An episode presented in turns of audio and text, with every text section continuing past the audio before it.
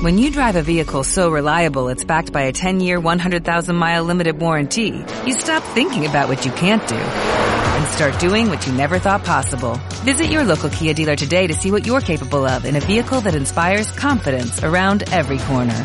Kia, movement that inspires. Call 800-3334-KIA for details. Always drive safely. Limited inventory available. Warranties include 10-year 100,000-mile powertrain and 5-year 60,000-mile basic. Warranties are limited. See retailer for details. Hola, ¿cómo están? Sean muy bienvenidos a este nuevo Conversando con la Reserva, esta vez nuevamente desde los estudios de Radio Naval con un tremendo invitado. Nos acompaña el subteniente William Phillips, quien forma parte de la Reserva Naval Yates desde el año 2014 y que se desempeña como director de empresas, además de este trabajo que tiene como reservista naval. Muchas gracias, William, por estar con nosotros en este día. Muchas gracias por eh, invitarme y saludar a toda la gente que nos está escuchando hoy día en la mañana y espero que sea interesante lo que vamos a conversar.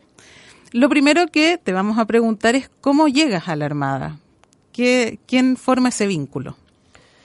En un trabajo anterior que tuve, yo fui gerente general de Mega durante varios años y como tal nosotros auspiciábamos la regata de Chiloé.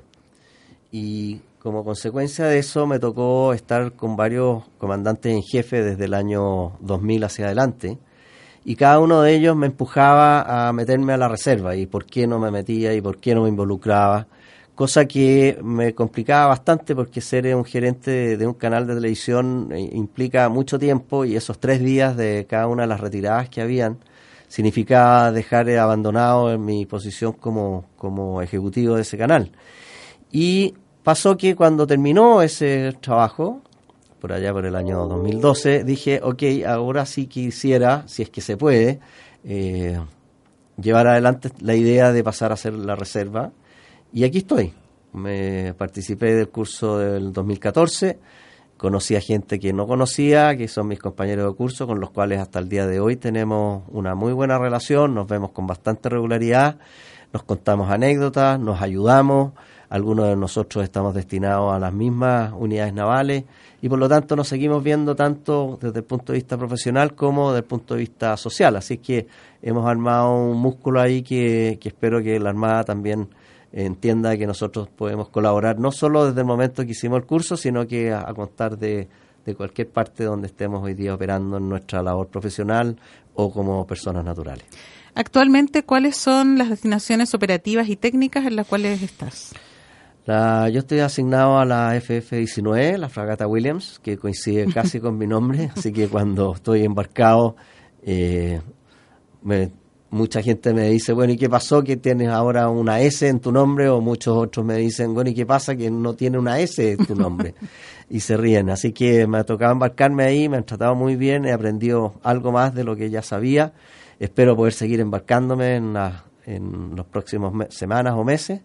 Y también estoy participando en la DIRECOM. y dentro de la DIRECOM, eh, tratando de ayudar como un monitor o como un observador de lo que está pasando en la sociedad y cómo eso la Marina debería interpretarlo y, acoger esas necesidades que están no satisfechas en la, en la sociedad y que la Marina probablemente podría trabajar. Nos comentabas que eh, transmitías como gerente general de Mega las regatas de Chiloé, pero algo más te ligaba a la navegación, había un gusto personal.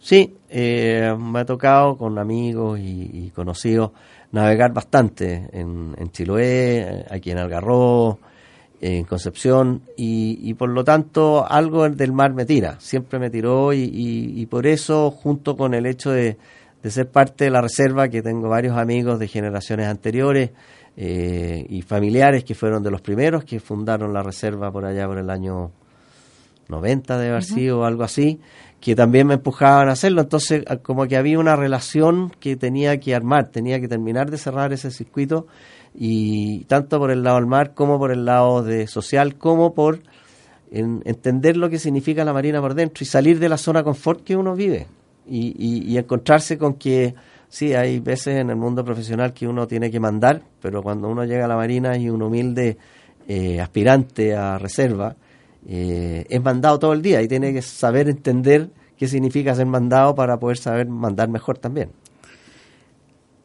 ¿Qué pasó que quizás a los 18 años esto no fue una alternativa y por qué lo es en esta etapa de tu vida? Porque en ese momento mi, mi interés era eh, estudiar, era estudiar y salir afuera. Eh, tenía, tenía un tema personal que no podía abandonar a, mi familia en ese momento por razones de, que no viene al caso ahora tocar, pero, pero en ese minuto no, como que no estaba en el radar, sin perjuicio de que habían varios amigos míos que sí entraron a la escuela naval desde el colegio, ni siquiera después del colegio. Claro y yo los veía con alguna suerte de interés, sin embargo, lamentablemente en ese, en ese momento no lo pude hacer y quizás quedó pendiente, quedó pendiente, quedó pendiente y finalmente eh, cuando el tiempo se dio, cuando las condiciones estaban, cuando la posibilidad de entrar existió, terminé adentro y aquí estoy, feliz, muy feliz. ¿Y cómo es ese puente de que es la labor que nosotros siempre destacamos de los reservistas? ¿Cómo es ese puente entre el mundo civil y el mundo militar? yo creo que cada vez más es más amplio, cada vez más hay más interés de la gente de poder entender qué significa la Marina, qué es lo que hace la Marina, qué es lo que hacemos nosotros por la Marina y cómo nos relacionamos con la Marina. Cuando yo cuento algunas anécdotas de las embarcaciones o cuando contaba las anécdotas de lo que nos pasaban en cada una de las retiradas que hacíamos cuando estábamos haciendo el curso de instrucción, había mucha gente que le interesaba y, preguntaba y preguntaba para poder entender de mejor manera qué significaba esto, este salir de la zona confort y hacer este, este trabajo que es eh, tratar de ser oficial de la Marina como son todo el resto que nosotros en, en 10 recogidas o 9 recogidas nos tratan de transformar en, en marinos, eh, donde los cadetes se demoran cuatro años y que después tienen toda una carrera por delante. Eh, y este trabajo creo que con la gente con la cual yo me relaciono en los directorios donde estoy, de las empresas donde, de los cuales soy director y en los distintos mundos donde me muevo. Eh, siempre aparece el tema de la Marina y siempre comento cosas que están ocurriendo dentro de la Marina o cosas que me han pasado a mí o cosas que voy a hacer en el futuro. ¿Hay algo que dentro de la institución te haya sorprendido? Nos comentaste que eh, sabías muchas cosas, pero que aprendiste otras más siendo parte de la Armada, al, ingresar como aspirante. Eh, ¿Qué ha sido eso que ha quizás marcado un poco tu camino?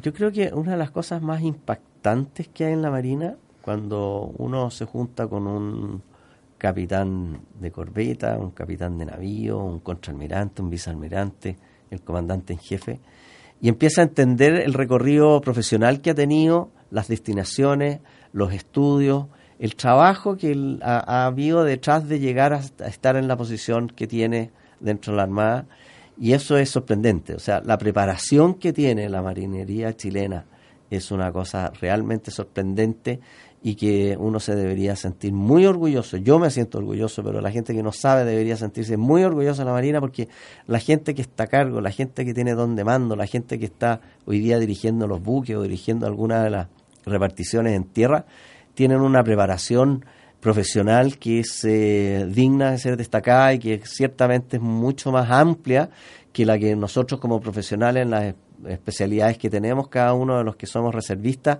eh, quedan chicas y que la Marina nos contribuye también a, crecer y, en ese crecer es que uno se pone muy contento de estar eh, participando hoy día como reservista dentro de la Marina y con las responsabilidades que eso significa ante cualquier situación que la Marina nos haga eh, dar nuestra colaboración. Muchos de los que hemos tenido acá sentados en esta entrevista de Conversando con la Reserva, William, nos han hablado de lo importante y de lo maravilloso que fue conocer a, a, su propia generación y que forman parte también hoy de sus nuevos amigos. ¿Por qué crees que se da esta amistad tan férrea entre personas que quizás ya estaban en edad de no conocer y de no integrar nuevas personas a su vida? Eh, porque pasan varias cosas. La primera es que cada uno de nosotros viene de una zona de confort determinada.